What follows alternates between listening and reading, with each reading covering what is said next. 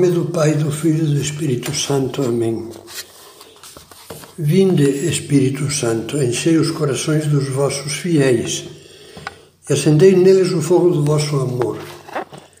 Enviai o vosso Espírito e tudo será criado, e renovareis a face da terra. A nossa terceira meditação da série sobre os dons do Espírito Santo vai ser sobre o dom de entendimento. Mediante o dom de entendimento, o Espírito Santo faz com que a nossa inteligência entenda de maneira lúcida, sem deturpações nem erros, o verdadeiro significado das verdades reveladas por Deus, transmitidas pela tradição apostólica, estampadas na Bíblia e conservadas e interpretadas fielmente pelo magistério da Igreja. Sem esse dom do Espírito Santo, poderíamos saber de cor o teor literal dessas verdades, verdades, recitar o creio em Deus Pai e repetir pontos da Bíblia ou do Catecismo sem nenhuma falha. E mesmo assim, não penetraríamos nessas doutrinas. Ou então, o que seria bem pior, as interpretaríamos erradamente, adaptando as verdades aos nossos gostos, desejos e paixões. Pense, por exemplo, naqueles que alteram as verdades sobre o sacramento do matrimônio, sobre a confissão, sobre o pecado. Que pena! Ou ainda coisa hoje fácil de acontecer.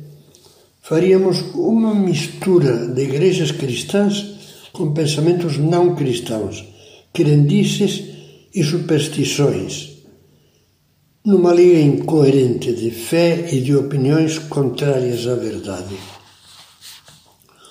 O que o dom de entendimento faz conosco é acender a luz de Deus dentro de cada uma dessas verdades cristãs. Poderíamos fazer uma comparação. Assim como o milagre da transfiguração de Jesus fez contemplar com luz divina a figura humana de Cristo. Uma luz que não se podia enxergar só com os olhos humanos.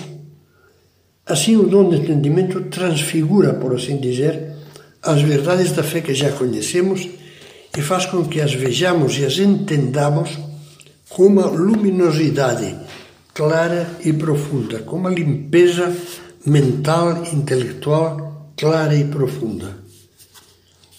Que eu veja com teus olhos, dizia São José Maria, Cristo meu, Jesus da minha alma. Vejamos alguns exemplos, basta lembrar três.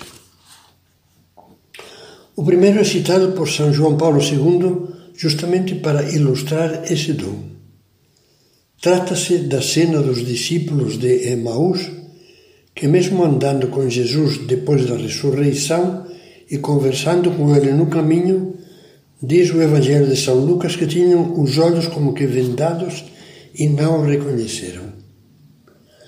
Só depois de entrar em casa e sentar-se à mesa com ele, no preciso momento em que Nosso Senhor repetiu ali o gesto da fração do pão, é que se lhes abriram os olhos e o reconheceram. Instantes antes não captavam nada e até se enganavam a si mesmos continuando a acreditar que Cristo tinha morrido para sempre. Agora acreditam que vive e entendem tudo. O Espírito Santo concedeu-lhes este dom.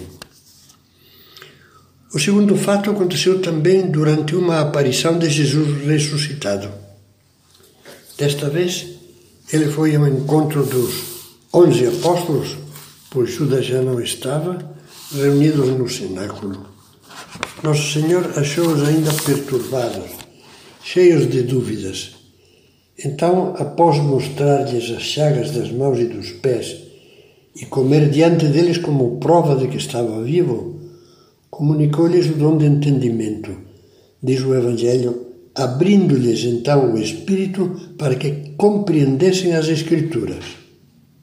Ou seja, aqueles textos do Antigo Testamento, sobretudo dos Salmos e dos Profetas, os quais, os quais, quando o Espírito Santo abre os olhos da mente, nos deixam boquiabertos, pois captamos com emoção que narram com muitos séculos de antecedência a vida de Jesus, os detalhes da sua paixão, a sua morte e ressurreição de um modo impressionante.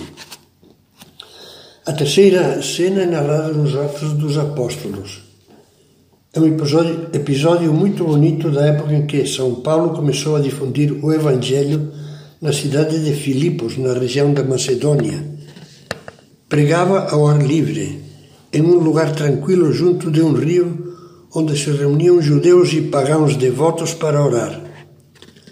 Lá se encontrava, prestando muita atenção, uma mulher piedosa, uma pagã que adorava o Deus único. São Lucas, autor dos Atos dos Apóstolos, que esteve presente a estes fatos, conta-nos o episódio. Uma mulher chamada Lídia, da cidade de Tiatira, vendedora de púrpura, temente a Deus, nos escutava. O Senhor abriu-lhe o coração para atender às coisas que Paulo dizia. Foi batizada com toda a sua família. De uma maneira sintética, São Paulo resume a conversão daquela família. Em poucas palavras, perdão, São Lucas resume. Em poucas palavras, quase como em um telegrama, São Lucas nos conta como o dom de entendimento transformou uma pagã sincera, cheia de boa vontade, e por meio dela toda uma família. Também é ilustrativo o que escreve Santa Teresa de Ávila na sua autobiografia. Dizia: É como se alguém, sem ter aprendido nem trabalhado nada para saber ler, nem mesmo estudado coisa alguma, se visse na posse de toda a ciência sem saber como nem de onde lhe veio. De um momento para outro, a alma se vê instruída no mistério da Santíssima Trindade e em outras coisas muito elevadas que não há teólogo com quem não se atreva a discutir sobre a verdade dessas grandezas. Santa Teresa falava de graças recebidas por ela. Pensando em almas como a dela, Jesus dava graças a Deus Pai. Bendigo-te, Pai, Senhor do céu e da terra, porque escondeste estas coisas aos sábios e aos entendidos e as revelaste aos pequeninos. Sim, Pai, porque isso foi do teu agrado. É evidente que uma velhinha semi-analfabeta, piedosa, daquelas que não deixa o terço da mão e reza com toda a fé e sinceridade, capta as verdades de Deus muito melhor que um super teólogo convidado de toda parte para dar palestras, mas cheio de orgulho e carente de vida espiritual. É bom que nos perguntemos Será que a minha alma está sinceramente aberta para receber esse dom? Porque a Bíblia fala de outros que se fecharam à luz do Espírito Santo. A começar, a começar por aqueles fariseus que trancavam com orgulho o coração perante a pregação de Jesus. Nós dizíamos somos discípulos de Moisés, mas este homem não sabemos de onde é não suportavam a doutrina de Jesus porque Cristo desmascarava a sua religiosidade externa, formalista, hipócrita e interesseira. E Nosso Senhor teve que lhes dizer coisas duras. Por que não compreendeis a minha linguagem? Quem é de Deus, ouve as palavras de Deus. E se vós não as ouvis, é porque não sois de Deus. Há pessoas que infelizmente não são de Deus, porque o seu único Deus são elas próprias. Mesmo repito, pessoas que falam de Deus e das coisas da religião pretensamente com autoridade. Pessoas que, no fundo, no fundo, não têm a preocupação de alcançar de Deus o dom da sabedoria amando-o sem reparar se jogam nas mãos do demônio que é o pai da mentira. Por que não compreendeis, dizia Jesus com tristeza? Vós tendes como pai o demônio. Ele não permaneceu na verdade, quando diz a mentira, fala do que lhe é próprio, porque é mentiroso e pai da mentira. Pensemos um pouquinho mais.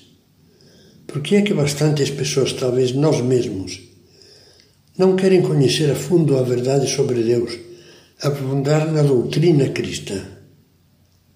Uns não querem conhecer as verdades por má, má vontade, simplesmente porque não querem mudar como aquele governador romano da Palestina chamado Félix, que conversava com São Paulo quando o apóstolo estava preso na cidade de Cesareia Marítima.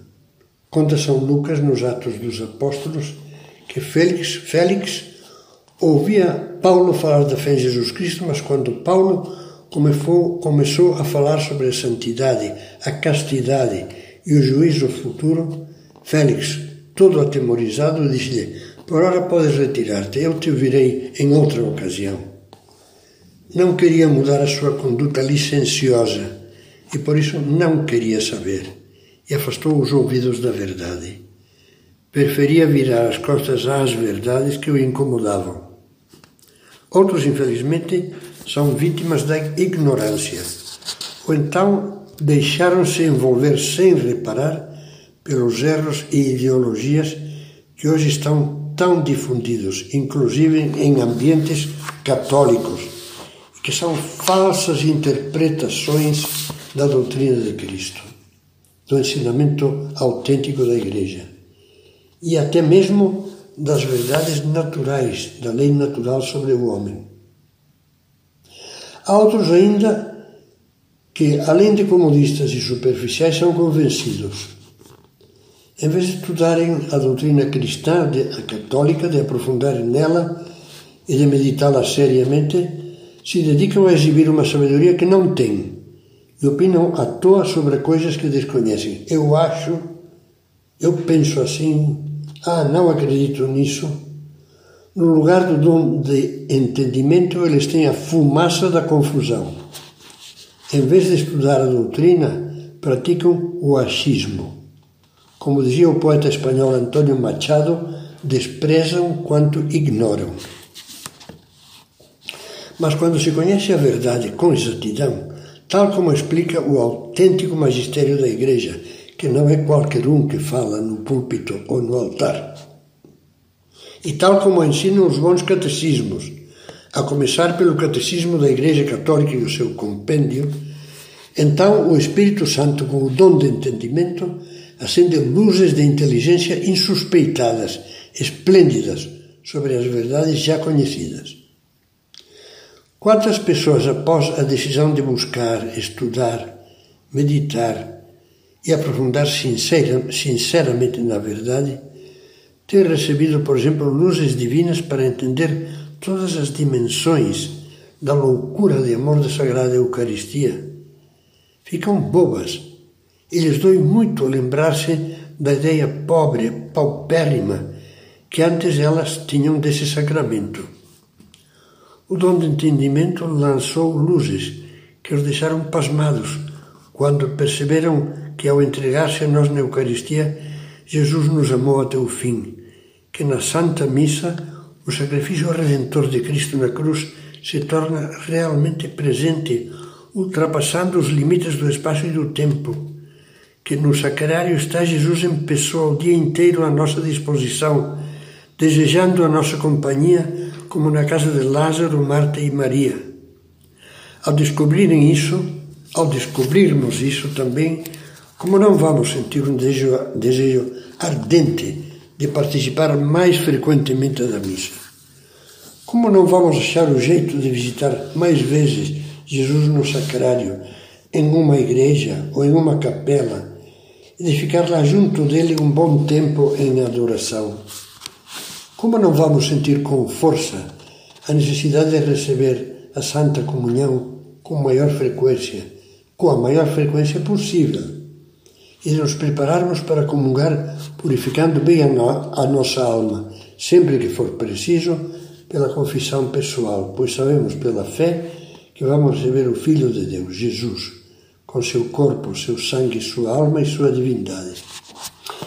É natural, então, que amemos também o sacramento da reconciliação, a confissão individual dos nossos pecados, que nos leva de volta como filho pródigo à casa do Pai, desse Pai Deus que sempre nos espera, pessoalmente, que nos abraça com imenso carinho, que nos cobre de beijos e nos cumula de dons, e depois nos alimenta com o banquete do pão do céu. A meditação dessas realidades, além de acender em nossa alma o desejo de conhecer cada vez melhor a nossa fé, é natural que desperte um grande afã de difundir as verdades da fé, de ser semeadores de boa doutrina na família, entre os amigos, em colégios, em grupos de catequese, de casais, etc. Ide pelo mundo inteiro, dizia Jesus no dia da Ascensão, e anunciai, anunciai o Evangelho a toda criatura. Terminamos com uma oração a Nossa Senhora. Nós os pedimos, nós os pedimos, Santa Mãe de Deus, a luz da fé que abre a alma ao esplendor da verdade, que nos liberta, como dizia São José Maria, da visão plana, pegada à terra de duas dimensões, e nos inunda os olhos e a alma da visão sobrenatural, do clarão da fé, que nos dá a terceira dimensão, a altura e com ela o relevo, o peso e o volume das verdades e os mistérios relativos a Deus. Purificai os nossos olhos, Mãe, das sombras do orgulho intelectual que julga saber das coisas de Deus mais do que o próprio Deus, mais do que a Santa Igreja, e faz com que os pseudo-sábios orgulhosos que muito toleram e pouco entenderam passem pela vida como por um túnel como dizia São José Maria, e não compreendam o esplendor e a segurança e o calor do sol da fé. Intercedei por nós, Mãe, para que o Divino Espírito Santo nos faça ouvir aquelas palavras de Jesus que jamais deveríamos esquecer. Eu sou a luz do mundo. Aquele que me segue não andará nas trevas, porque terá a luz da vida.